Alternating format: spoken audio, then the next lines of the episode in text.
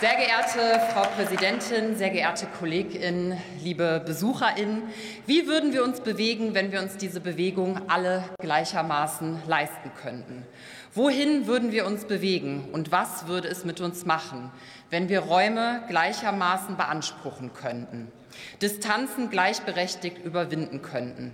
Wie würde eine Gesellschaft aussehen, in der öffentliche Transportmittel tatsächlich öffentlich wären und nicht mehr das Vorrecht derjenigen, die es sich leisten können und müssen? So lauteten die einleitenden Worte eines Instagram-Posts zu einem Bild des 9-Euro-Tickets, der über 83.000 Mal geliked wurde. Ich glaube, vielen von uns ist noch nicht hinreichend bewusst geworden, dass wir mit dem 9-Euro-Ticket etwas Historisches geschaffen haben. Wir haben Millionen Menschen in diesem Land mobil gemacht und diese Mobilität zu einem Preis angeboten, der für alle bezahlbar ist. Wir haben ein Angebot geschaffen, das gleichermaßen sozial ist, gut fürs Klima und die Umwelt und den Menschen Freiheit gibt, von A nach B zu kommen. Das 9-Euro-Ticket ist schon jetzt ein Highlight unserer Ampelkoalition. Und die Zahlen sprechen für sich. 21 Millionen verkaufte Tickets allein im Juni. Weniger Stau in 23 von 26 untersuchten Städten. In Berlin 80 Prozent weniger Menschen ohne Fahrschein erwischt, 10 bis 15 Prozent mehr Menschen in den Zügen der DB Regio, mehr Bahnreisen und dafür weniger Straßenverkehr. Deutschland will die Verkehrswende und lassen Sie uns heute einmal feiern, dass wir als Politik gezeigt haben, dass das Unmögliche möglich werden kann.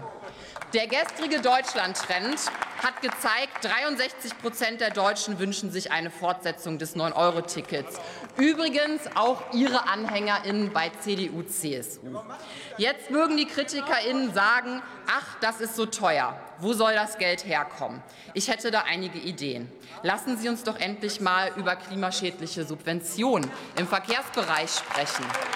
Beispiel Energiesteuerbefreiung Kerosin. Das sind 8,9 Milliarden Euro im Jahr. Oder Energiesteuerbegünstigung für den Dieselkraftstoff. Das wären 8,4 Milliarden im Jahr. Oder wie wäre es mit einem Sondervermögen Verkehrswende oder der Finanzierung aus dem Klima- und Transformationsfonds? Viele Wege führen nach Rom oder in unserem Fall nach Sylt. Weniger meckern, mehr konstruktive Lösungen suchen.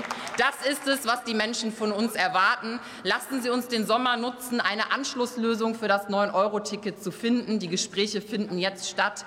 Wann sonst bekämen wir wieder die Möglichkeit, etwas zu beschließen, was sozial und klimafreundlich ist und Millionen von Menschen mehr Freiheit gibt? Vielen Dank.